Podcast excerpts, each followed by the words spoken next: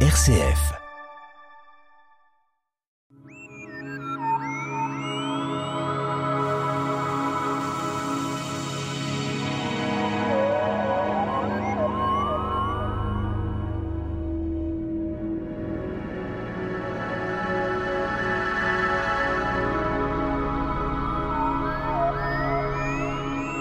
Dans notre univers, notre Voie lactée, au loin, un amas de particules blanches, c'est notre galaxie. Depuis des siècles, elle est observée.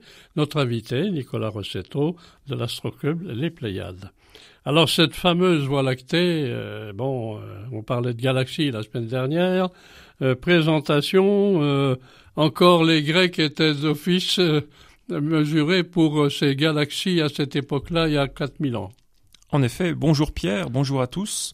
Lorsqu'on parle de voie lactée, ben, il suffit d'aller chercher ce qu'est une voie, ce qu'est du lait, et on se retrouve sur le nom donné à une trace blanchâtre traversant le ciel nocturne, en particulier bien visible lors des nuits sans lune. Et ce sont les Grecs, mais aussi les Mésopotamiens qui ont commencé à décrire le phénomène. Et ça, c'est dans les années euh, 1000 euh, avant Jésus-Christ, 2000 oui, euh, le premier millénaire avant Jésus-Christ euh, et autour de Jésus-Christ. Alors une date importante, Nicolas Rossetto, 1610. Alors 1610, c'est Galilée, et on verra que cet homme a failli disparaître parce qu'il n'était pas du tout d'accord avec ce qui se développait au niveau euh, des églises. Alors Galilée, c'est un homme extraordinaire qui a apporté énormément à la science astronomique. En effet, et en particulier, comme vous l'avez dit, en 1610, il a utilisé une lunette qui a été fabriquée par un néerlandais quelques années plus tôt pour la pointer cette fois-ci vers le ciel et remarquer euh, un certain nombre de particularités et en particulier, si j'ose dire, euh, le fait que cette voie lactée n'est pas seulement lactée mais est un ensemble de petites étoiles qui sont plutôt invisibles à l'œil nu mais de par leur faible luminosité éclairent le fond de ciel. Alors plongeons-nous dans notre galaxie. Bon, euh, position des étoiles. Alors cette galaxie, qu'est-ce qu'elle comprend? Des étoiles, des planètes, tout en ensemble Alors en effet, notre galaxie, c'est l'ensemble des systèmes solaires, si j'ose dire, donc des systèmes d'étoiles plus éventuellement des planètes et éventuellement d'autres planètes et éventuellement d'autres étoiles pas formées, des étoiles en fin de vie, qui euh, orbitent autour d'un centre. Et euh, on considère que cette galaxie comprend entre 200 milliards et 400 milliards de systèmes. Bon, voilà. Étoiles, planètes et compagnie. Étoiles, planètes et, compagnie. Alors, euh, ça c'est important. Euh, il y a des années qui se succèdent les unes aux autres. parlons des années 1920-1930, où on commence à comprendre un peu mieux le phénomène galaxie. Euh, qui était à ce moment-là comme euh, astronome pour en parler? Alors en particulier, nous allons pouvoir retenir le nom d'Edwin Hubble, qui a donné ensuite euh, son nom à un célèbre télescope. Donc jusque dans les années 1920-1930, avec les instruments de l'époque, qui étaient déjà des télescopes et des lunettes assez puissantes, l'ensemble euh, des éléments diffus observables dans le ciel n'était pas forcément considéré euh, selon leur nature telle qu'on la connaît aujourd'hui. Donc on avait ce qu'on appelait des nébuleuses et il a fallu attendre des observations plus précises, en particulier d'éléments à l'intérieur de ces objets nébuleux, pour se rendre compte qu'ils ne faisaient pas partie de notre Voie lactée. Donc pour se rendre compte que ces éléments-là étaient en dehors de notre galaxie et étaient ce qu'on appelle aujourd'hui des galaxies aussi, donc des univers îles à part entière.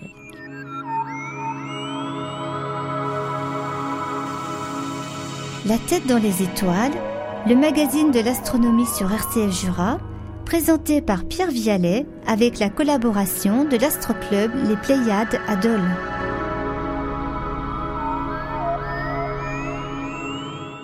Bien, nous sommes toujours avec notre invité, Nicolas Rossetto du Club d'astronomie Les Pléiades, pour parler de la Voie lactée. Alors, Voie lactée, c'est une galaxie. On a vu que le terme galaxie était quand même compliqué. Et il semble qu'en 1930, on a essayé de comprendre un peu mieux ce terme-là.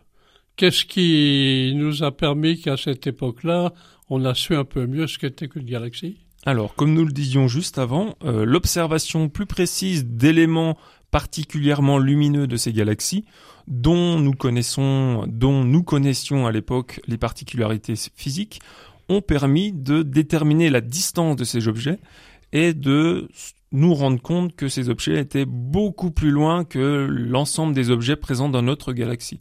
Donc de cette manière-là, on a pu comprendre que les objets en question, les nébuleuses en question, euh, n'étaient pas du tout euh, à l'intérieur ni en interaction avec notre propre galaxie, donc étaient des galaxies à part entière. Parce que c'est assez particulier, euh, Nicolas, c'est que lorsqu'on regarde le, ciel, on voit un amas d'étoiles, bien sûr, peut-être même des planètes, et on voit, comme vous l'avez dit, une certaine luminosité discrète, mais à combien de kilomètres, enfin, pardon, d'années-lumière, cette fameuse nébuleuse qui est notre galaxie? Alors, euh, comme nous avions pu le dire la semaine dernière en parlant des étoiles, euh, notre galaxie euh, présente donc plusieurs centaines de milliards d'étoiles, avec seulement quelques-unes d'entre elles, 2000 environ, visibles à une qui sont à environ euh, quelques milliers d'années-lumière de nous. La plupart étant à plusieurs dizaines de milliers d'années-lumière de nous, jusqu'à 100 000 années-lumière la taille de notre Voie lactée. L'idée, c'est de s'imaginer un petit peu comme un petit personnage dans une poêle. Notre galaxie représente un œuf au plat. Vous avez un renflement central correspondant au jaune d'œuf. Vous avez le reste du blanc qui est étalé tout autour.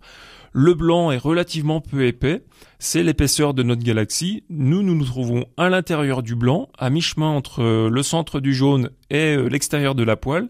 Et lorsque nous regardons euh, en direction de la poêle ou en direction de la personne qui nous fait cuire, on ne voit pas beaucoup d'étoiles, c'est la relativement faible épaisseur de l'œuf au plat, alors que lorsque nous regardons en direction du centre de la poêle ou de l'extérieur de la poêle, il faut traverser beaucoup d'œufs, il faut traverser beaucoup de blancs d'œufs, donc nous avons tendance à voir beaucoup d'étoiles. C'est ce qui correspond à la trace blanchâtre que nous allons voir dans le ciel.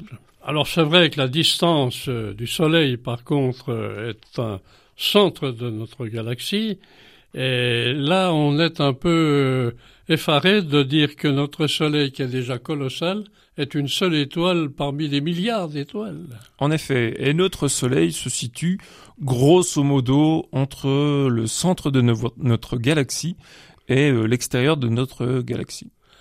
Alors revient souvent, euh, on en reparlera certainement dans nos séquences, mais là j'ai noté évidemment ce que vous m'avez proposé, le fameux trou noir, un mot ou peut-être une phrase pour expliquer ce fameux trou noir. Alors, en un mot, je pourrais dire supermassif. Donc, nous avons détecté déjà il y a bien longtemps euh, un trou noir supermassif au centre de notre euh, Voie lactée, et il se trouve qu'il y a quelques années, plus particulièrement en avril 2017, la première image optique de ce trou noir a été effectuée, après traitement de teraoctets de données pendant une à deux années. Euh, compte tenu de l'évolution de l'astronomie et puis des personnes qui sont responsables et qui sont des chercheurs, on peut quand même considérer qu'on peut aller très loin pour voir euh, ces galaxies, ces étoiles très lointaines.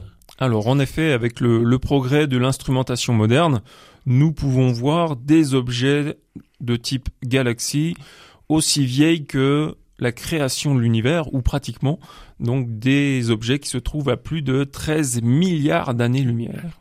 Et maintenant, euh, bien sûr, notre Voie lactée en conclusion, elle est visible de nuit et euh, moi, une constellation, euh, tous ces documents-là interviennent dans la Voie lactée. Hein. J'ai noté constellation, Sagittaire et compagnie. En effet, la Voie lactée est visible toute l'année, mais plus particulièrement pendant l'été et le début du mois d'octobre, entre la constellation de Cassiopée, sur laquelle nous reviendrons plus tard dans l'année en forme de W, et euh, la constellation du Sagittaire. Et ceci s'étend grosso modo du nord au sud euh, en début de soirée. Eh bien, sans s'attarder, sans s'attarder trop longtemps, Nicolas Rossetto, nous allons passer aux éphémérides. Donc voici les éphémérides du mercredi 7 septembre au mardi 13 septembre 2022. Le soleil se lèvera en moyenne à 7h25 le matin pour se coucher en moyenne aussi vers 20h15. Euh, La lune sera pleine le 10 septembre. Saturne sera donc visible dès le début de la nuit en direction du sud-est accompagné par Jupiter une heure plus tard. cette dernière se levant vers 21h30. Saturne sera exceptionnellement accompagné de la lune gibbeuse le 8 septembre, puis Jupiter le sera cette fois-ci le 11 septembre.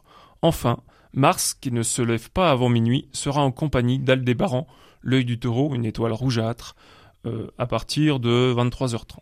Et puis nous pourrons ensuite retrouver Vénus, mais il faudra attendre entre 5h30 euh, et 6h du matin, donc ce sera l'occasion euh, de se lever tôt pour voir ce phénomène.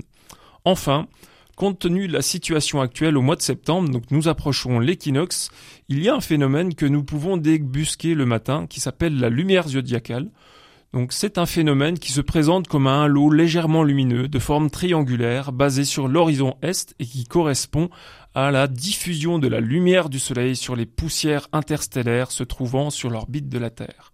Donc pour voir cela, vous avez besoin de plusieurs choses. Un horizon dégagé à l'est, libre de toute pollution lumineuse, et il faut également en profiter pour regarder dès lors que la Lune n'est pas encore levée ou éventuellement basse sur l'horizon.